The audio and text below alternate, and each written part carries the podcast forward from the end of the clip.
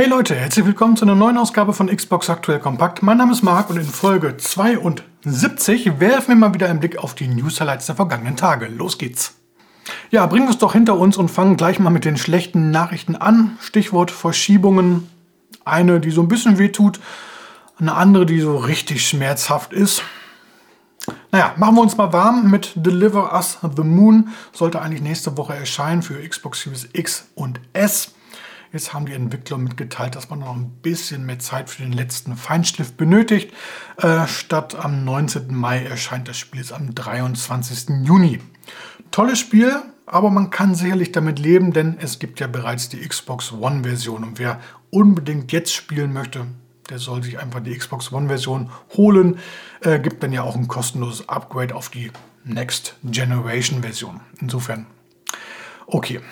Etwas mehr Wie tut da schon die Verschiebung von Wetfall. Das ist dieser im letzten Jahr angekündigte exklusive Shooter von Bethesda und den Arcane Studios. Ja, eine Insel wird von Vampiren überrannt und als Team muss man sich denen gegenüberstellen. Ich sag mal so, die Spielidee wird sicherlich nicht mit Preisen überhäuft, aber wenn die Spielbarkeit passt, und das war bei den bisherigen Arcane-Titeln ja durchaus der Fall, man denke an Prey oder an Dishonored, dann bin ich durchaus optimistisch, dass uns auch mit Redfall ein ganz ordentliches Spiel ins Haus steht. Eigentlich soll es jetzt Ende des Jahres kommen oder im Herbst.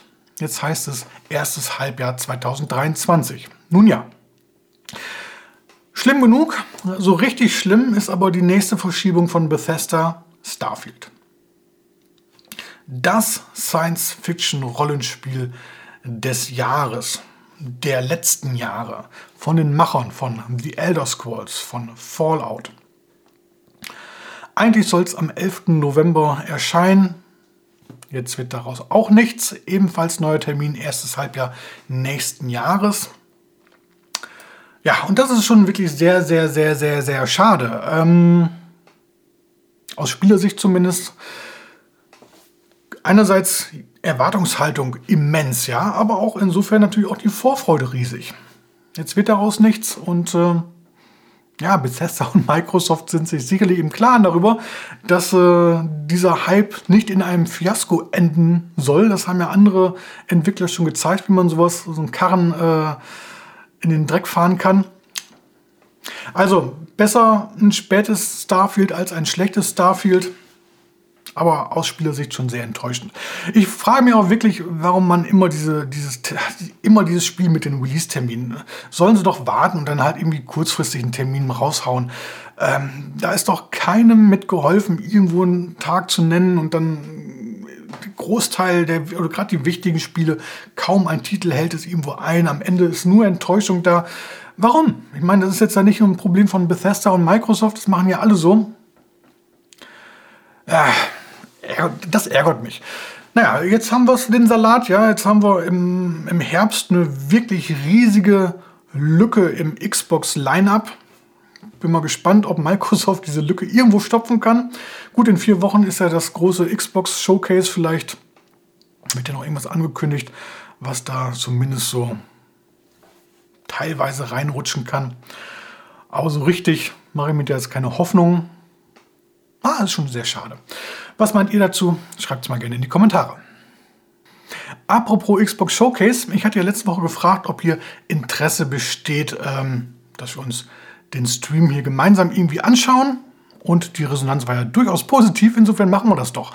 Also hier bei YouTube äh, am Sonntag, den 12. Juni, die Show beginnt um 19 Uhr, das heißt, wir sollten so ein bisschen eher starten, vielleicht 18.30 Uhr. Da haben wir noch ein paar Tage und Wochen Zeit, das fest zu zurren. Bis dahin muss ich auch noch mal dringend ein paar Testläufe hier machen. Ähm, ich bin gespannt und freue mich. Dann gab es diese Woche mal wieder ein Jubiläum zu feiern. Zehn Jahre Minecraft auf der Xbox. Genau. Ähm, 2009 startete das Spiel ursprünglich damals auf dem PC. Dann 2012 kam die Xbox 360 Edition und 2014 dann nochmal eine Xbox One Edition. Mittlerweile gehören die Macher des Spiels Mojang äh, zu Microsoft. Eins der erfolgreichsten Spiele überhaupt auf sämtlichen Plattformen. Wer so ein bisschen in Erinnerung schwelgen möchte, dem sei der Artikel dazu ans Herz gelegt. Den Link gibt es unten in der Beschreibung. Kommen wir zum Thema Cloud Gaming. Das ist ja in aller Munde. Einzig bei Google scheint es gerade nicht so rund zu laufen. Auf der Entwicklerkonferenz die Tage hat man vermieden, das Wort Stadia auch nur irgendwie in den Mund zu nehmen. Naja, auch auf der Homepage ist das Angebot jetzt in der hintersten Ecke versteckt worden. Bei Microsoft läuft es besser.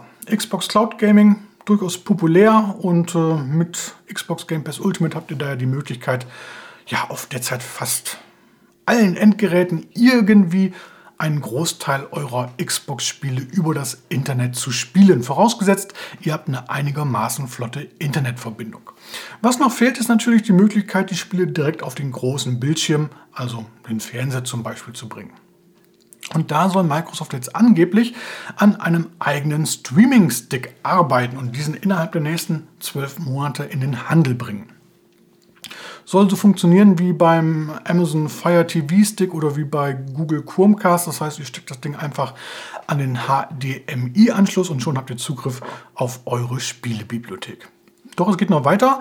Angeblich hat Microsoft mittlerweile auch eine Vereinbarung mit Samsung getroffen, wonach man hier ebenfalls innerhalb der nächsten zwölf Monate eine entsprechende Streaming-App im Fernseher oder für den Fernseher zur Verfügung stellen möchte. Machen wir uns jetzt vor, das ist irgendwie die Zukunft, dahin wird der Weg führen. Ähm, ja, Microsoft sagt ja selber, Konsolen sind nicht mehr so wichtig. Hauptsache, die Spiele sind irgendwie irgendwo im Xbox-Ökosystem unterwegs. Aber andererseits, Konsolen gehören auch noch lange nicht zum alten Eisen. Wer das bestmögliche Spielerlebnis haben möchte, wird auch noch die nächsten Jahre um eine entsprechende Hardware nicht herumkommen. Vielleicht in fünf Jahren, vielleicht in zehn Jahren sprechen wir uns nochmal wieder. Apropos Konsolen. Microsoft verkauft Xbox Series X Konsolen jetzt tatsächlich im eigenen Store als refurbished, also als aufbereitete B-Ware. Ja, das sind teilweise Kundenrückläufer, vielleicht sind es auch Konsolen, die mal defekt waren, die repariert wurden. Äh, die werden dann aufbereitet, sehen also mehr oder weniger wie neu aus und man bekommt auch die volle Garantie dafür. Kostenpunkt 469 statt 499 Euro. Müsste man mal durchrechnen, ob das interessant ist. Aber ich habe gerade mal geschaut, auch die sind mittlerweile schon wieder vergriffen. Es bleibt dabei, es ist einfach nicht einfach derzeit an Xbox Series X Konsolen zu kommen. Bleibt euch also nichts anderes erspart, als immer mal wieder im Handel, in den Shops nachzuschauen es kommen immer mal wieder ein paar Würfe rein, ob bei Amazon, bei Mediamarkt oder Saturn oder wo auch immer. Gibt man mal wieder ein paar, dann sind sie schnell wieder weg. Augen offen halten, einfach warten. Irgendwann kommt ihr auch zum Zug. Das Stichwort warten ist schon wieder eine perfekte Überleitung zum nächsten Thema, denn ich habe mir die Tage tatsächlich die offizielle Speichererweiterung von Microsoft für Xbox Series X und S gekauft. Beziehungsweise von Seagate, 1 Terabyte. Und ihr wisst es, ich bin ein großer Kritiker der Preisgestaltung, wenn nicht sogar der größte. Nennt mich also den Vorsitzenden des Verbandes der Preisgestaltungskritiker. Ähm, UVP 240 Euro. Das ist total lachhaft. Äh, aktuell hier im Microsoft Store kostet äh, die Speichererweiterung 220 Euro. Gab es auch schon mal im Angebot irgendwo ein bisschen günstiger. Aber wir bewegen uns hier so immer in diesem Preisbereich. Jenseits von Gut und Böse ist das. Und ich warte ja wirklich drauf, dass da endlich mal diese Schnittstelle auch für Dritthersteller geöffnet wird. Wurde anfangs ja mal in Aussicht gestellt, aber tut sie nichts. Leider. Naja, jetzt bin ich die Tage zufälligerweise im Microsoft Store Frankreich über ein Angebot gestolpert. Ich wollte noch eine News dazu schreiben, doch dann war das Angebot auch schon wieder ausverkauft. 140 Euro. Klar, immer noch viel Geld, aber ich denke, da kommen wir so in so einen Bereich, wo man sagen kann, ja, für einen Terabyte ist das in Ordnung. Damit kann man gut legen. Ähm, ich bereue den Kauf auch definitiv nicht daher. Trotzdem ärgere ich mich so ein bisschen, weil das schon wieder so eine lokale Geschichte ist, nach der man suchen muss. Ähm, der Microsoft Store in Europa ist ja eigentlich überall der gleiche. Es gibt so andere Sprachtemplates. Aber ansonsten, wenn ihr was bestellt, euer Geschäftspartner ist da immer Microsoft in Irland. Da sitzt hier die Zentrale. Verschickt wird immer aus dem gleichen Lager irgendwo in den Niederlanden egal ob ihr nur in Spanien, Frankreich, Österreich, Deutschland bestellt, Versand kostenlos. Ja, es ist das Gleiche. Was will ich damit sagen? Leute, wartet. Ähm, gibt nicht für irgendwas zu viel Geld aus. Ähm, schmeißt das Geld Microsoft nicht in den Rachen. Irgendwann stolpert man mal über so ein passendes Angebot und dann kann man zuschlagen, gerade bei solchen Sachen, die nicht wirklich dringend notwendig sind. Ähm, Gleiches gilt auch für Spiele, sage ich ja immer wieder. Kauft nicht gleich zum Release, die sind eh bugverseucht. Aber das ist ein anderes Thema. Kommen wir zum Sport. Electronic Arts hatte vor einiger Zeit schon mal laut darüber nachgedacht, sich vom Namen FIFA zu trennen und jetzt ist es tatsächlich offiziell. Man beendet nach rund 30 Jahren die Zusammenarbeit mit dem Fußball-Weltverband. Man sagt es so zwar nicht, aber ich denke mal, es hat in erster Linie finanzielle Gründe. Bislang hat äh, man für die Namensrechte für vier Jahre rund 600 Millionen Dollar bezahlt. Ab nächstem Jahr wollte die FIFA eine Milliarde dafür haben und da hat EA dankend abgelehnt. Kann ich auch nachvollziehen. So glorreich ist der Name nicht, ähm, dass man ihn unbedingt bräuchte. Nun ja, ähm, dieses Jahr erscheint also nochmal ein allerletztes FIFA 23 von Electronic Arts verspricht man natürlich das beste Spiel der Reihe. Zitat, mehr Spielmodi, Features, Teams, Ligen, Spieler und Wettbewerbe als jemals zuvor, natürlich. Und ab nächsten Jahr geht dann EA Sports FC an den Start. Fußballclub. Ähm, ja, ob das jetzt ein komplett neues Spiel wird oder ob man einfach nur da den Namen ändert, wird sich zeigen müssen. In Sachen Lizenzen wird sich auf jeden Fall nicht viel ändern. Vereinsnamen, Stadien, äh, Spielernamen das sind separate rechte Pakete, die hat Electronic Arts weiterhin. Das Einzige, was wahrscheinlich rausfallen wird, ist dann ein Spielmodi zur Fußball-WM. Aber hey. Die Frage ist also, wie es dann ab nächstem Jahr mit FIFA weitergehen wird und anscheinend überlegt der Fußballverband, das irgendwie weiterzuführen. Äh, Zitat Gianni Infantino, FIFA-Präsident. Ähm, FIFA 23, 24, 25, 26 und so weiter. Die Konstante ist der Name FIFA und er wird für immer und der Beste bleiben. Nun ja, das wird sich dann zeigen müssen. Ich glaube nicht, dass man da selber jetzt ein Spiel rausbringt. Wahrscheinlich gibt man die Rechte dann an ein anderes Unternehmen. Konami vielleicht. Ich meine, nach dem E-Football-Desaster könnten die dringend einen Neuanfang gebrauchen. Man stellt sich vor, die machen demnächst die FIFA-Reihe. Hätte irgendwie was. Ähm, oder 2K Games die machen ja auch Sportspiele. Um Fußball haben sie bislang immer noch einen großen Bogen gemacht. Könnte sich ja mal ändern. Also, es bleibt spannend auf dem Grün. Dann ist diese Tage der erste Teil einer neuen Videoreihe online gegangen. Xbox Technik-Tipps. Ähm, und zwar letzte Woche hat Microsoft das Mai-Update für die Xbox-Konsolen veröffentlicht. Xbox One, Series X und S. Und da gibt es jetzt eine neue Option, die heißt QoS Tagging. Quality of Service und damit kann man die Xbox für Online-Spiele schneller machen. Was das Ganze bedeutet, wie ihr das einstellen müsst, einmal auf der Konsole oder in der Konsole und einmal im Router, das habe ich in dem Video zusammengefasst. Den Link dazu gibt es unten in der Beschreibung. So, dann werfen wir nochmal im Schnelldurchlauf einen Blick auf die restlichen News-Highlights, wenn man sie so nennen kann. Einmal Halo Infinite. Ähm, da überlegt Entwickler 343 Industries jetzt klassische Multiplayer-Maps der ersten Teile nachzuliefern. Ja, denke mal, das wäre ein netter Fanservice. Dann Microsoft Flight Simulator. Die Top Gun Erweiterung hat jetzt einen Release-Termin bekommen. Am 25. Mai ist es soweit. Wurde ja schon ja, gefühlt vor Ewigkeiten angekündigt. Dann verzögerte sich der Kinostart des Films und insofern musste auch die Erweiterung warten.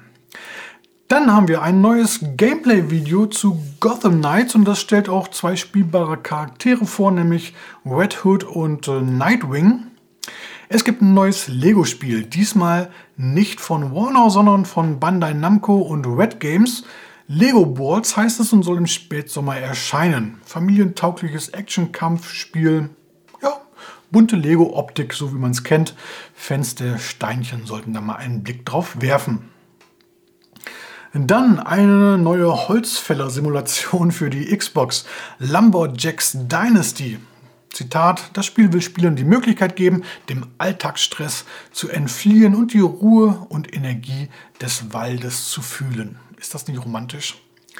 Spieler steuern hier schweres Holzfällergerät, also spätestens jetzt ist es mit der Ruhe und Energie des Waldes vorbei, äh, und ernten erstklassiges Holz, während man zu einem bedeutenden Produzenten in der Holzindustrie aufsteigt und gleichzeitig den Wohlstand der Familie über Generationen hinweg sichert. Wunderbar. Es gibt ein neues Behind-the-Scenes-Video zu Flintlock, The Siege of Dawn, ein Action-RPG. Dann haben wir hier einen digitalen Showcase von 505 Games. nächste Woche bereits, am Dienstag, 17. Mai ab 15 Uhr. Man verspricht Neuankündigungen und Infos zu bereits angekündigten Spielen. Äh, unter anderem könnten das Stray sein, ähm, Gunfire Reborn, Ghost Runner 2 vielleicht oder auch Ayuden Chronicle 100 Heroes.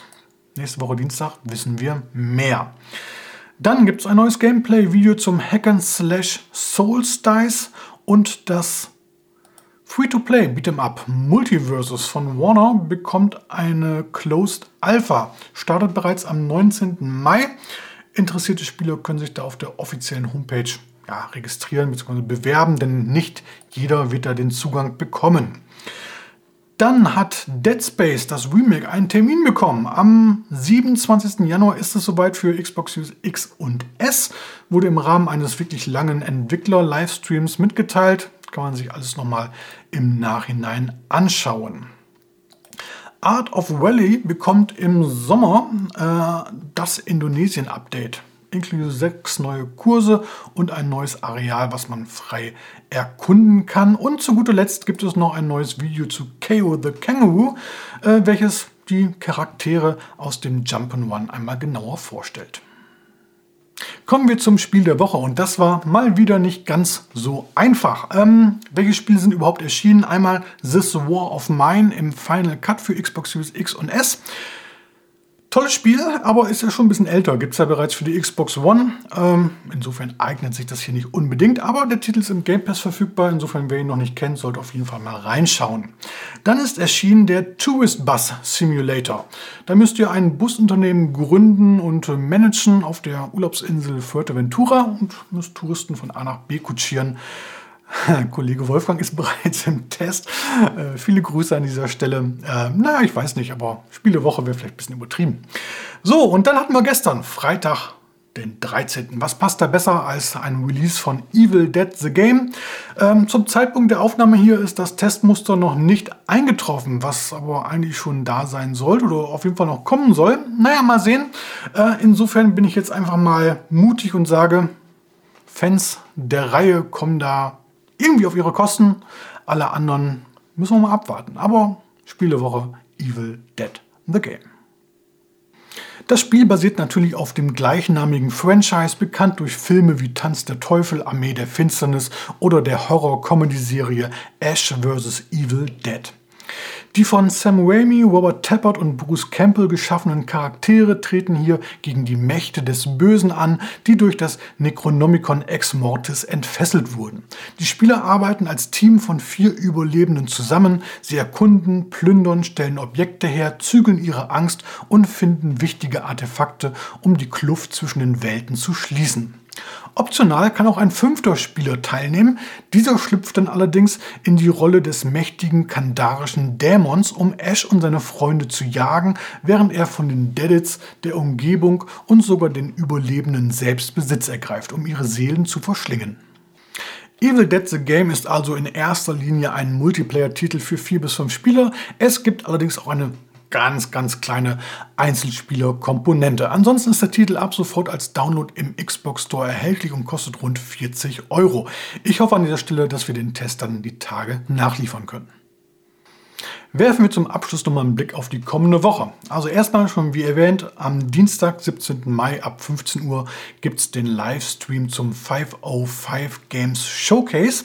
Am gleichen Tag erscheint Outward, eine Action-RPG, nicht wundern.